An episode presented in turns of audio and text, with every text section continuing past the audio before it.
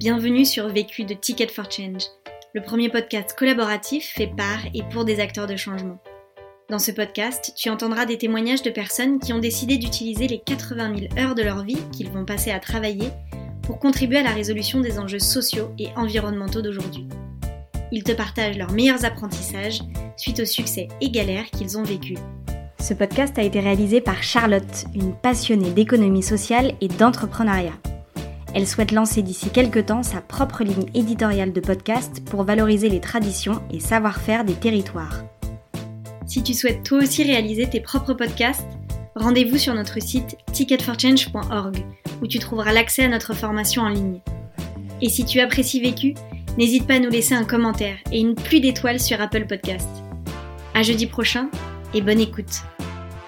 Je n'ai qu'une question à vous poser. C'est quoi la question? C'est quoi le problème? Vécu À chaque galère, des apprentissages. Vécu, des retours d'expérience pour gagner du temps et de l'énergie. Bonjour, je m'appelle Julie Dumas, j'ai été pâtissière dans différents restaurants pendant 8 ans et depuis fin 2019, suite à une reconversion, je suis psychosocio-esthéticienne indépendante en profession libérale et j'exerce en région parisienne. Donc la psychosocio-esthétique, euh, elle permet de réaliser des soins esthétiques adaptés à des personnes fragilisées par une atteinte à leur intégrité physique, psychique ou en détresse sociale. L'objectif, c'est de revaloriser l'image et l'estime de soi tout en apportant une sensation de bien-être global. La question.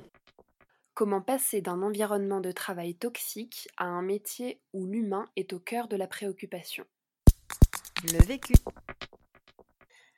Moi, j'ai été pâtissière dans de grands restaurants pendant presque 8 ans. J'étais passionnée par mon métier, ce qui fait que justement, j'ai mis du temps à arriver à prendre le recul nécessaire, à me dire que la passion n'était plus suffisante, que j'avais un vrai déséquilibre dans ma vie et que j'ai délaissé beaucoup trop de choses et de personnes pendant des années. J'enchaînais des semaines de 70 heures avec une pression pas possible euh, parce qu'il ne faut pas croire, mais euh, la restauration en vrai, euh, ce n'est pas comme dans Le meilleur pâtissier avec Cyril et Mercotte au monde des bisounours. moi, pendant des années, j'ai subi et, assisté à de la violence verbale et physique, des insultes, des saucières de caramel lancées en plein visage, des gifs pour un paquet de riz mal rangé dans l'économa, des collègues parfois à la limite de l'AVC, mais pour qui on n'appelait pas les pompiers parce que dans le restaurant ça aurait fait moche. Enfin bref, même si euh, on la subit pas toujours, cette violence, quand on y assiste quasi quotidiennement, au bout d'un moment, on a l'impression d'y participer. Et c'est surtout hyper décevant euh, quand tu tires la sonnette d'alarme auprès d'un collègue qui vient de se faire littéralement broyer les parties génitales par le chef de cuisine euh, gratuitement, qu'on l'entend hurler à l'autre bout de la chambre froide, et que tu vas le voir en lui disant Là, tu sais que ça, c'est de l'attouchement sexuel, que personne n'a le droit de te faire ça, que tu dois poser ton tablier et sortir de ce restaurant et aller porter plainte. Et le mec te répond euh, Mais non, on est chez les grands, il faut en passer par là pour grimper dans les bonnes maisons. Alors à force d'entendre ce genre de discours euh, plombant, du machisme omniprésent, du manque de communication positive dans les cuisines, des semaines à rallonge payées au lance-pierre, du manque de reconnaissance, du corps et de l'esprit qui morflent la force, j'ai décidé de rendre mon tablier. Premier apprentissage. Sortir la tête du guidon. Pour prendre le recul nécessaire, euh, j'ai quitté Paris. Je suis repartie sur l'île où j'ai grandi, à La Réunion. J'ai fait le point sur ce que je ne voulais plus.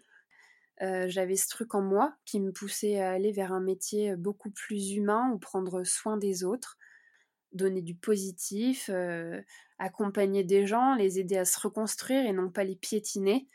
Euh, j'ai été pendant plusieurs mois en, pleine introspection. Je savais que, j'avais envie d'être à mon compte et, euh, deux choix s'offraient à moi. Euh, monter ma propre affaire en restant dans la restauration, un salon de thé-pâtisserie par exemple, ou prendre un virage à 180 degrés et changer complètement de métier, en sachant que si je faisais autre chose, j'avais envie d'aller vers le soin, vers un métier du care, comme on dit, parce que pour moi ça avait du sens. Et puis j'ai longuement discuté avec une amie à, ma mère qui est ergothérapeute dans un service auprès de personnes qui ont la maladie d'Alzheimer. Quand j'ai décrit à cette amie ce à quoi j'aspirais, un métier dans le soin, mais pas juste du soin esthétique, donner du bien-être à des gens qui en ont réellement besoin, des personnes malades par exemple, ne pas travailler dans un institut de beauté, mais intervenir dans des structures du médical, du médico-social, du social. Elle m'a dit, mais tu sais, tout ce que tu me décris là, c'est un métier, ça s'appelle la socio-esthétique, et il y a des formations pour ça. Et suite à cette phrase, la machine était lancée. Afin d'être vraiment sûre de là où j'allais, j'ai réussi à trouver un stage d'observation qui était conventionné par Pôle Emploi dans le cadre de leur dispositif mise en situation en milieu professionnel. Et donc j'ai fait un stage d'une semaine dans une clinique en oncologie aux côtés d'un socio-esthéticien sur l'île de la Réunion. Et cette immersion a conforté mon choix, euh, j'étais emballée. Deuxième apprentissage. Aller à la pêche aux infos. Pendant des jours, j'ai fait des recherches sur ce métier dont je n'avais jamais entendu parler euh, et qui est encore euh, assez peu connu. Donc en faisant mes recherches, euh, j'ai trouvé trois grandes écoles qui proposaient un, un diplôme d'État reconnu, dont une à Paris. Pour exercer ce métier, il fallait que j'ai des connaissances en psychologie générale, mais aussi en psychologie adaptée à l'oncologie, au vieillissement, au handicap, il fallait que je sois aussi bien au point sur euh, la biologie, le corps humain, et bien sûr bah, que je connaisse et que j'ai pratiqué les techniques esthétiques, les massages, les soins adaptés au, type de peau, etc. Cette école, elle me paraissait sérieuse, le contenu de formation semblait vraiment complet, et puis elle durait 13 mois. Euh, ce qui me convenait parce qu'en choisissant euh, euh, de faire une, reconversion à presque 30 ans, je ne pouvais pas me permettre une reconversion longue pour une question financière. J'avais trouvé ma nouvelle vocation, mais il y avait toute une logistique derrière à mettre en place pour permettre cette reconversion. Et donc j'ai contacté une ancienne élève de cette école pour avoir son avis. Elle semblait ravie. J'ai aussi eu une formatrice pour avoir un complément d'information. Et puis, bah, j'ai fini par contacter la directrice. un mois plus tard, j'avais un entretien sur Skype et j'étais rapidement rappelée pour me dire que j'avais été sélectionnée. Donc après un an de, pause à la réunion, de bouleversement, de longues et utiles réflexions, bah, je rentrais à Paris pour me rasseoir pendant 13 mois sur les bancs de l'école et faire des stages riches en apprentissage sur le terrain. Troisième apprentissage provoquer les rencontres. Euh, j'ai fait le choix d'être mon propre patron, euh, mais je suis assez lucide euh, parce que je sais que de base, je n'ai pas forcément l'âme d'un entrepreneur.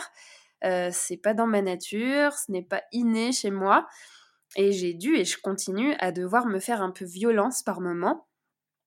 comme exemple, je vais prendre le travail de démarchage. Euh, au début, j'avais tendance à me cacher derrière euh, mon ordinateur, à rester bien au chaud dans mon petit appartement, à me dire qu'en inondant les structures de mail avec un, CV et un flyer bien travaillé, euh, bah, ça allait le faire, que, le boulot allait arriver. Alors oui, ça peut des fois être fructueux, mais c'est loin d'être suffisant. Alors j'ai pris mon courage à deux mains, je suis allée rencontrer des gens, taper aux portes des structures, me présenter. J'ai été et, je suis toujours à l'affût de, tous les événements où, où je peux rencontrer du monde, échanger sur mon métier, euh, glisser une carte de visite au passage. J'essaie de, de faire jouer mon réseau, le réseau de mes proches, de vraiment créer du lien. Dans mon métier, je suis vraiment dans la rencontre et, l'échange. Alors, euh, dans mon travail de démarchage, bah, il faut que ce soit pareil. Euh, et puis la personne en, face de moi, je pense, préférera mille fois me, rencontrer en vrai, voir mon dynamisme euh, dans ma gestuelle et ma façon de communiquer, que de recevoir un mail qui finira peut-être des fois à la corbeille sans même avoir été lu. La première fois que je me suis déplacée, ça y était hyper encourageant. Je suis allée à un forum organisé par France Handicap. Plusieurs structures étaient présentes sur différents stands au tout premier stand où je me suis présentée, je me suis retrouvée face à une personne très à l'écoute et intéressée par ce que je faisais. 15 jours plus tard, on avait rendez-vous dans sa structure et à la rentrée prochaine, je commence à intervenir chez eux. Je suis ressortie de ce forum remontée à bloc. J'ai mis un petit peu de temps à, être dans cette démarche de provoquer les rencontres et aller au-devant, mais aujourd'hui, bah, je sais que ça porte ses fruits. Quatrième apprentissage. Ne pas hésiter à se servir de toutes ses compétences et de sa double casquette quand c'est possible. Quand on a plusieurs cordes à son arc, euh, moi je pense qu'il faut euh, s'en servir. Alors au tout début, euh, je me demandais moi dans quelle mesure je pouvais concilier psychosocio-esthétique et pâtisserie. Quelles propositions je pouvais faire aux structures dans lesquelles j'allais intervenir en intégrant les deux. Puis en y réfléchissant, je, ne voyais pas trop. J'avais tendance à me dire que si je me lançais là-dedans, personne n'allait rien y comprendre, que ça n'avait pas vraiment de sens, que les personnes en face de moi allaient surtout être perdues en se demandant bon, elle est psychosocio-esthéticienne ou elle est pâtissière Du coup, bah, pendant quelques temps, j'avais un peu écarté cette idée. Puis en fait, au fil des rencontres, le combo pâtisserie socio-esthétique s'est imposé de lui-même. par exemple, j'ai la présidente d'une asso qui s'occupe de personnes Asperger, qui en voyant mon CV m'a demandé si en plus de mes ateliers de, de socio-esthétique, je ne voulais pas aussi proposer des ateliers de pâtisserie en faisant en sorte de sensibiliser les personnes Asperger au bien manger. Ensuite, j'ai eu une proposition un peu similaire pour intervenir auprès de femmes qui ont un cancer. Et là aussi, proposer des ateliers de socio-esthétique, mais aussi des ateliers culinaires du style le bien-être est dans l'assiette, avec des recettes de pâtisserie sans sucre ajouté, sans gluten. Et donc finalement, bah, j'ai trouvé un sens en mélangeant mes deux métiers. le bien-être passe par les soins, mais aussi par la façon dont on s'alimente. Et je me suis aussi rendu compte que quand je me présente, bah, souvent les gens en face de moi sont très intrigués euh, par mon double cursus et ce virage à 180 degrés que j'ai pris. Et donc, bah voilà, il faut en faire, euh, faut en faire une force de cette double casquette. Cinquième apprentissage. Se connaître et varier ses interventions. Dans les métiers du prendre soin, comme euh, la psychosocio-esthétique, il faut avoir une bonne résistance psychologique, euh, mais je sais aussi que je suis humaine avec des émotions et que je peux parfois être un peu une éponge et avoir du mal à garder la juste distance. C'est pour ça que ça me paraît hyper important de, me connaître, d'être en accord avec moi-même, de savoir ce que je peux supporter ou pas, euh, parce que si je ne suis pas à l'aise ou submergée d'émotions, je ne serai pas en capacité euh, d'accompagner les personnes correctement. Euh, c'est super important de, dégager un, maximum de confiance en soi, d'assurance et de sérénité, parce que les personnes le sentent. En me connaissant, je sais du coup vers quel public m'orienter et aussi avec lesquels bah, je ne me sens pas capable de travailler. Il y a certaines euh, psychosocio-esthéticiennes, par exemple, qui ne feront peut-être pas de cancérologie ou de soins palliatifs, parce que ce sont des services où on est souvent confronté à la mort. On sait qu'on ne reverra peut-être pas certains patients la semaine suivante. Lors de mes premiers jours de stage en service de chimiothérapie, je suis rentrée chez moi complètement bouleversée. J'avais l'impression de ne pas être à ma place, de ne pas avoir les connaissances nécessaires pour apporter des réponses et du réconfort à tous ces patients euh, en traitement. La cancérologie, c'est pointu. Tel traitement va engendrer euh, tel effet secondaire. Et en fonction, il faut être en mesure de proposer des solutions adaptées pour soulager au maximum le patient. Ça m'a beaucoup perturbée au départ et puis au bout de quelques semaines, j'avais revu ma copie, je me suis sentie plus à l'aise, euh, plus à ma place, j'ai compris tout ce que je pouvais leur apporter. J'ai continué à enrichir mes connaissances en allant euh, potasser des bouquins, en cherchant sur Internet, en échangeant avec les médecins et les infirmières. Et aujourd'hui, euh, bah, je sais que pour moi, la, cancérologie, c'est OK. Et euh, même si c'est un métier où j'accompagne forcément des personnes qui sont en souffrance physique ou psychologique, je peux aussi, dans mes interventions, trouver des fois plus de légèreté, parfois même euh, bien rigoler. Les ateliers collectifs, c'est souvent des moments qui sont plus conviviaux que les prises en charge et les accompagnements individuels. Euh, ils se déroulent dans la bonne humeur et dans la joie. Euh, c'est des moments où on crée vraiment du lien social. Par exemple, bah, j'interviens en service, enfin en accueil de jour Alzheimer. Et puis un jour, lors d'un atelier, je leur proposais un, soin du visage où, où on fabriquait un masque au chocolat. Et puis euh, les participants devaient se l'appliquer en, binôme. Et j'ai une dame qui est à un stade assez avancé de, la maladie d'Alzheimer, qui est très dans, son monde, qui n'est plus vraiment en capacité de communiquer avec l'extérieur. Et cette dame, après s'être fait appliquer le masque au chocolat, elle s'est regardée dans le miroir et puis elle a éclaté de rire. Elle s'est mise à, à, faire le pitre devant tout le monde parce qu'elle trouvait ça très drôle de se retrouver peinturlurée de la sorte. Et puis voilà, bah, tout le monde s'est mis à rire, tout le monde s'est mis à en jouer et, et c'était vraiment un, un, chouette moment. Conseil pour gagner du temps. Se faire un tableau de relance, par exemple. Moi, je me suis fait un tableau dans lequel je note toutes les structures que j'ai contactées, à quelle date les relancer si je n'ai pas eu de retour, les rendez-vous si j'ai réussi à en avoir un je relance deux fois maximum et je perds pas mon temps si je sens bien que, que ça ne marchera pas.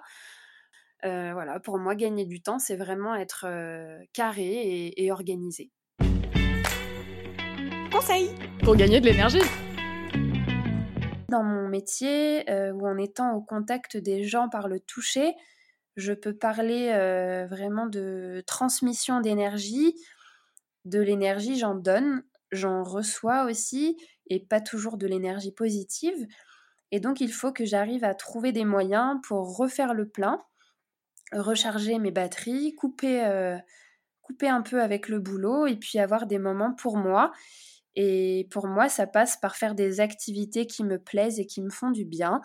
Aller courir, faire de la céramique, de la pâtisserie, planter des fleurs, prendre le soleil, discuter et rigoler avec euh, des gens que j'aime. L'autre question eh ben, je crois qu'on est nombreux à se poser la même. Euh, comment sera l'après-confinement? Euh, Oui, parce qu'on enregistre ce podcast en pleine épidémie euh, du Covid-19. un mois déjà que nous sommes confinés, que j'ai dû mettre mon activité en stand-by complet, comme beaucoup d'auto-entrepreneurs, que tous mes rendez-vous ont été annulés et que certaines interventions sont reportées à plus tard. Donc bah, l'avenir, il est assez incertain mais je reste positive. Au niveau économique, euh, il va y avoir des dégâts, euh, mais on est aussi tous plein de ressources pour trouver des solutions, s'en sortir, aller de l'avant et, et, rebondir. Vu, vécu, vaincu. Pour plus de vécu, clique vécu.org. Je voulais te dire, euh, tu sais, on, on a tous nos petits problèmes. Vécu.